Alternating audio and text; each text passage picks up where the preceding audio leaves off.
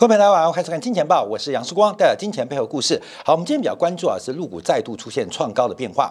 从六月份以来，我们特别开始关心啊，随着这个从极左到极右的一个政策的风向，使得陆股在过去这一周到两周时间出现了全面性的反弹跟反攻。那陆股的走高会不会带动其他市场的走低呢？啊，这个资金的排挤作用，我们持续做观察。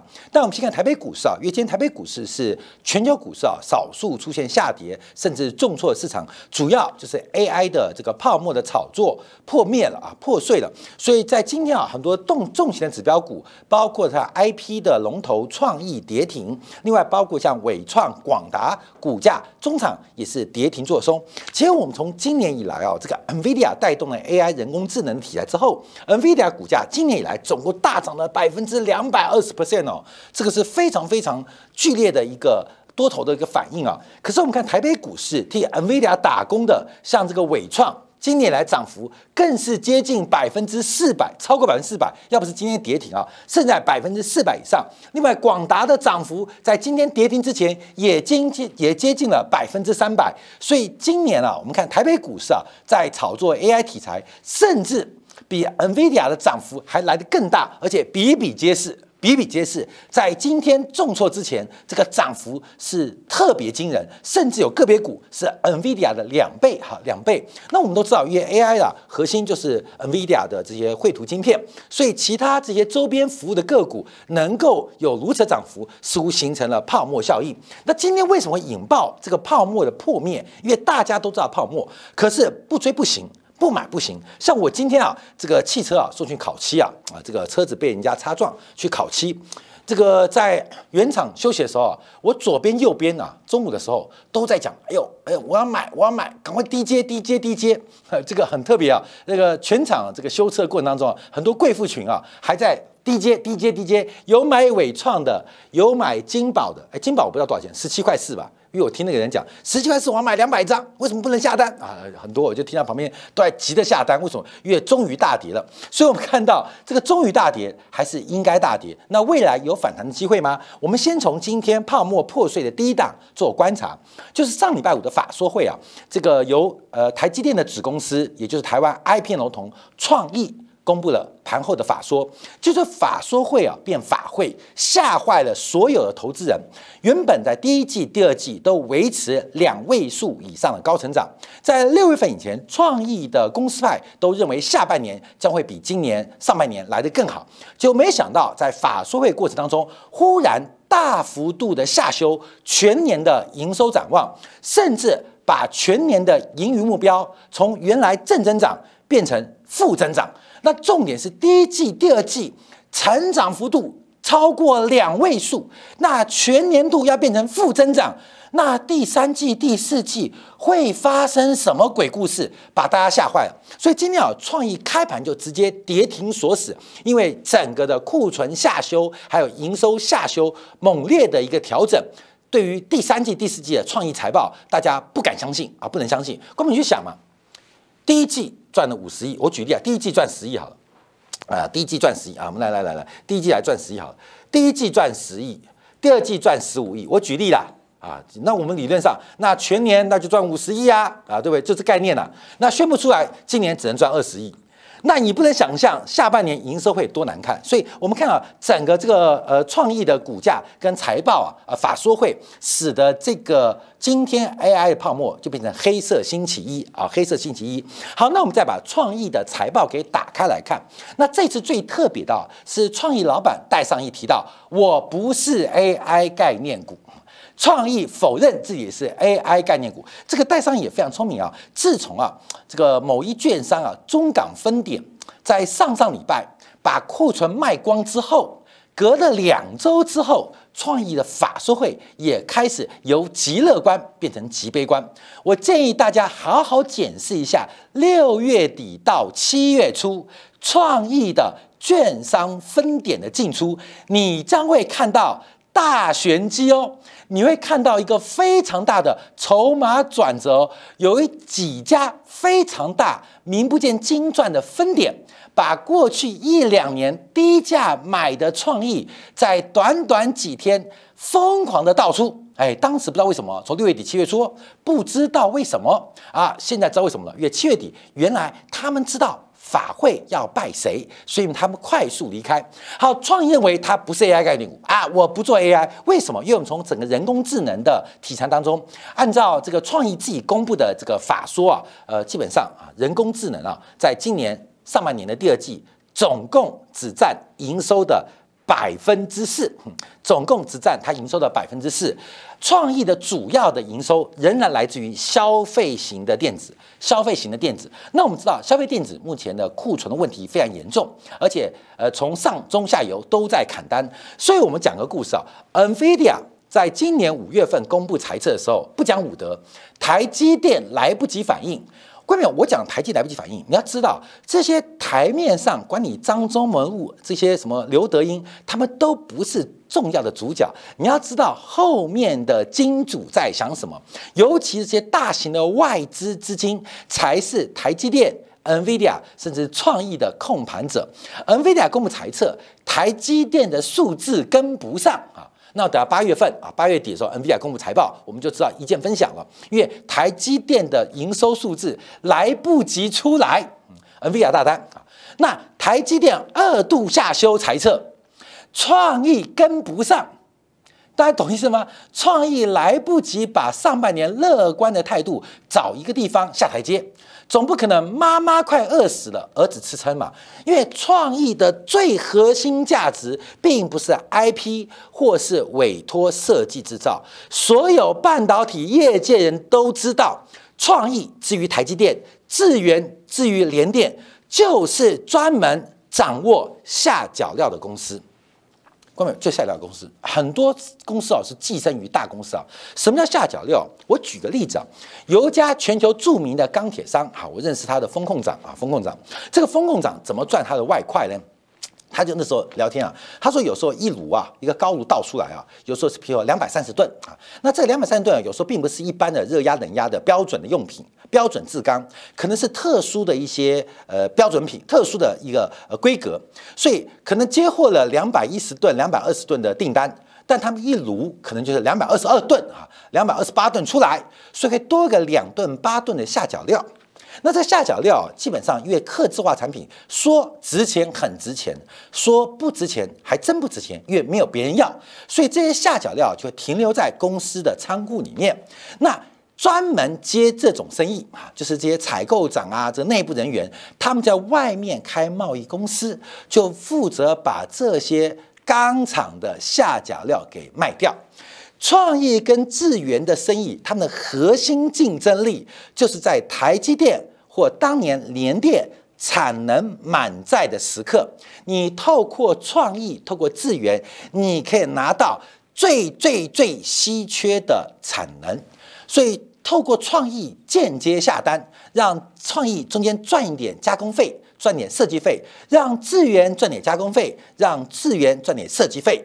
那让他们赚什么？因为最值钱的是台积电、联电，在整个半导体产业旺季的时候，严重供不应求，大家对于产能怎么出再高价都要不到。可是创意至于台积电，智源至于联电，他们是子公司的关系，所以台积电、联电会为他们保留部分的产能。所以他们值钱的并不是设计能力，他们值钱是他们有能力拿到大家拿不到的产能。所以这个故事啊破了，为什么？因为台积电的产能利用率大幅度的下滑，不管是二十八纳米，甚至现在五纳米、七纳米都有产能闲置。不能叫过剩，有产能闲置的现象。所以，当产能不再很宝贵，当台积电的产能不再是稀缺的时候，其实创意跟智源最底层、最核心的商业模式就被破掉了，就被破掉了。所以，这个模式被破掉。好，我们看看法说怎么说。那当然，创业法说会不能讲我是专门拿台积电的脚料或特殊的这个管道拿到台积产能，因为它子公司嘛。百分之三十几是台积电转投资的嘛？那我们就看它它的营收报告。那它第一个解读就是呃五纳米啊这个制程有两个大客户抽单了，而且可能啊会延到明年做出货，明年做出货。其实观众可以思考一下，全球有能力下五纳米设计的厂商有几个？手指头一个就够数了。创意能够掌握到什么客户的订单，这些客户又下给创意什么订单？你用不要手指头，用脚趾头也想得到。好，另外我们观察，其实创意最大的营收来源仍然是中国大陆地区。中国大陆地区，所以我们常做一个观察：美国对于中国大陆的半导体管制到底有没有效？到底有没有把这个赶尽杀绝？进行到底，你看创意的营收，看智源营收就知道了。这条路啊，是半导体业界大家都知道的。虽然美国给大陆的半导体进行了非常多的管制，可是有一个旁门，讲难点，有个狗洞可以钻，就是找创意、智源等等台系的。IP 服务公司进行委托设计跟下单，透过层层的嵌套、层层的包装，尽量能够回避到美国对大陆的制裁。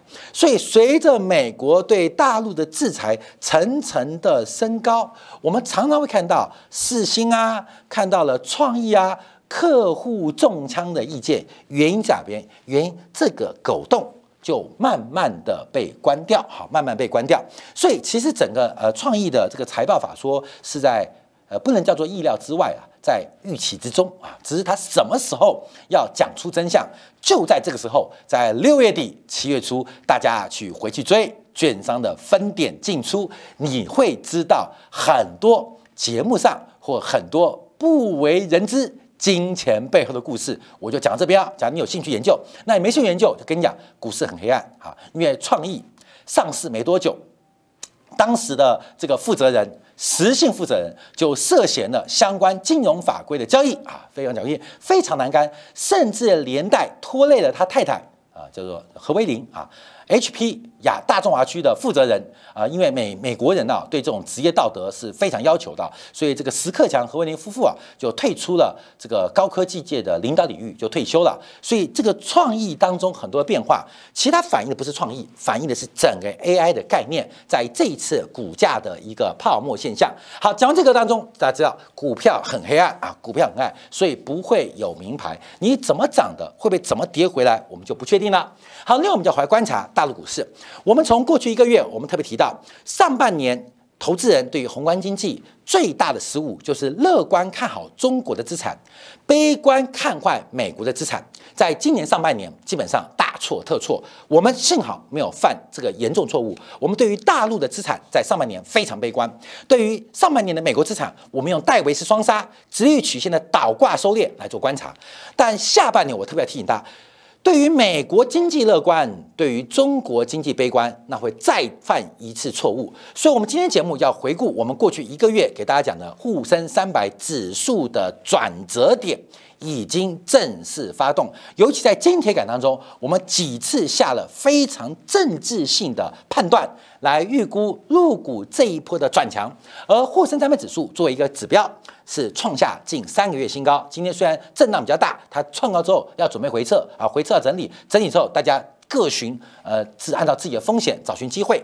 好，我们看今天主要突破的是证券股，因为证券股的转强，在过去入股有一个很重要的含义，就是资金行情是不是有启动的讯号？资金行情是不是有启动讯号？从证券股的角度，可能代表。某些的蛛丝马迹。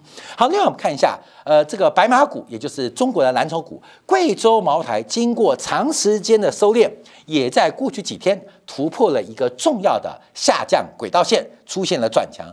所以，除了资金行情，另外业绩行情或是一些高殖利率的概念股是不是在这边也出现转强？我们就要特别来配合我们的周期循环图。这张图啊，就是我们哎有一阵子没用了，叫做库存周期的循环图。这个周期啊，有分成库存周期，有分成这个呃信贷周期，有还有包括了生产力周期。每个周期的时间变化不一。那库存周期也是我们一般讲的商业周期，因为库存在美国 GDP 也好，在大陆 GDP 也好，在台湾 GDP 也好，它都是投资向下当中一个非常重要的一个指标啊，向下啊，有人不知道什么叫向下，投资向。下面啊，这是一个会计用语，投资向下的用语啊，这是一个投资向下的一个重要指标。所以从库存可以看到投资，从整个投资可以看到一个商业周期。我们这边是两条曲线，一条代表供给曲线，一条代表需求曲线。那大家可以注意到，红色的供给曲线它的波幅大于需求曲线，为什么？因为我们对于啊这个现代的商品经济有一个假设，厂商的。资讯会比消费者更透明，厂商的资讯会比消费者更透明。像等一下今天讲，我们就要解读美国礼拜五公布的 P C 物价。那什么叫做厂商的资讯比消费者更透明？譬如啊，我们看最近啊，这个汽车的这个产出暴增，晶片花解决了。像台湾每天那个韩国车、日本车、德国车，每天一船一船的来台湾交车，所以啊。呃，这个厂商就知道，哎呦，这个车后面一来啊，本来欠三千台，现在来六千台，我们可能要做一些价格的刺激。消费者并不知道什么时候交车哦，可是厂商已经从原厂排单排车，已经全排到了，所以常常厂商它的讯息会比消费者更透明，会对于景气的反应。更快速形成了红色的供给曲线，它的弹性比蓝色的需求曲线更大。那这个周期当中会形成四个变化，一个叫做主动加库存。当整个消费需求起来的时候，红色的供给曲线会快速增加。为了避免错过商机，所以红色的曲线会超过蓝色的曲线，形成一个厂商主动加库存的动作。厂商主动加库存动作，因为宁愿宁愿库存，也不要生意钱没赚到。可是随着景气的下滑，那供给面原因随着供给链时间长短不一，会形成一个被动加库存的周期。这个转折通常就是股市的高点了。那随着周期往下。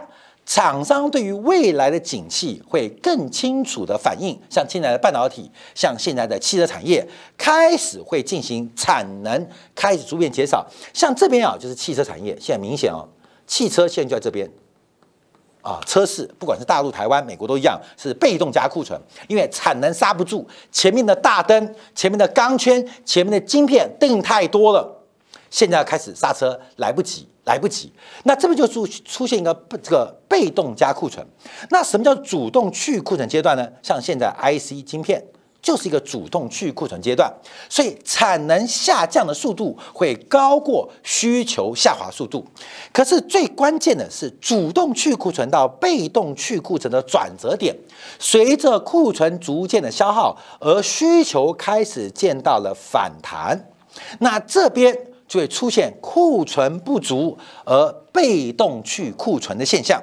好，那我们这边节目啊，今天就要从中国的官方统计局 PMI 来进行分析跟分享。为什么呢？因为我们在六月九号。一个半月之前，我们给所有的观众朋友一个非常重要的指标，要看待中国的库存周期，可以用官方国家统计局公布的 PMI，而 PMI 的子项目特别注意到，就是原材料的购进指数，作为中国库存周期的关键指标。从这个指标可以看到入股的指数多空变化。六月九号啊，六月九号，我们节目就特别下出这个指标。我们常常节目当中啊，呃，因为天天播啊，其实也压力蛮大的，所以我们就把这个指标，呃，虽然视光很啰嗦，可是我们常常给关键的数据，你可以自己看。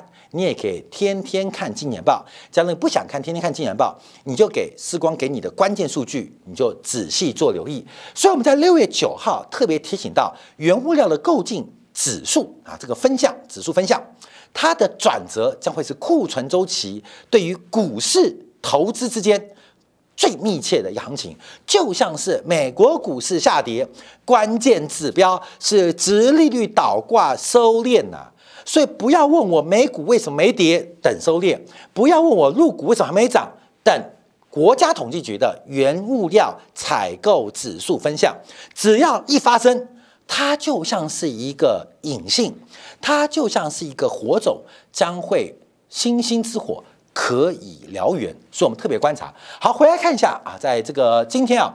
国家统计局公布的七月份采购经理指数，我们特别观察制造业，因为制造业 PMI 是四十九点三，四十九点三，然低于五十，是还在收缩范围，可是比预期的四十八点九来的高，而且比五月份出现了反弹，所以目前观察中国的制造业是不是能够出现一些库存周期的变化？我们从细项来做一个掌握。好，观众朋友一样哦，今天你接到订单，好，我们先分析订单。新订单啊，从原来的四十八点六变四九点五，已经快要翻到五十哦。四十八点三、四十八点六、四十九点五，从五月、六月到七月，我们看这个数字哦，正在连续两个月的反弹，而且七月份是来到了四九点五，增加零点九。那新订单我们就要来拆解，一个是国内订单，一个是海外需求。我们看出口订单。是海外需求，因为 PMI 算法是没有公布内部需求，包括美国也是一样。从出口订单跟新订单的对减，把新订单减去出口订单，会知道内部需求就是国内订单。我们现在出口订单，越出口订单不仅没有增加，还反弹。从连五二月份的高点五十二点四、五十点四、四七点六、四七点二、四十六点四、四十六点三，一路下滑，已经连跌了五个月。那观察哦，因为新订单反弹。出口订单继续下滑，请问国内的需求是增还是减？是增还是减？我们来了，国内加出口就等于总订单。那我们现在给大家一个答案哦，总订单反弹，出口订单下滑，请问国内订单是增还是减？答案出来了，这是小学二年级就会的啊。国内订单正在。大幅度的反弹，内部的需求正在回温，所以哎，很多金钱豹的粉丝啊，尤其大陆的粉丝啊，上半年对我非常不谅解，我们看坏所有一切的机会，到了六月底七月初开始看好所有机会，看到没有？呃，我们呃对于很多的政治工作、社会观察，都是主要是为了现在节目的投资，所以不要跟自己的钱过不去啊，过不去。所以上半年你。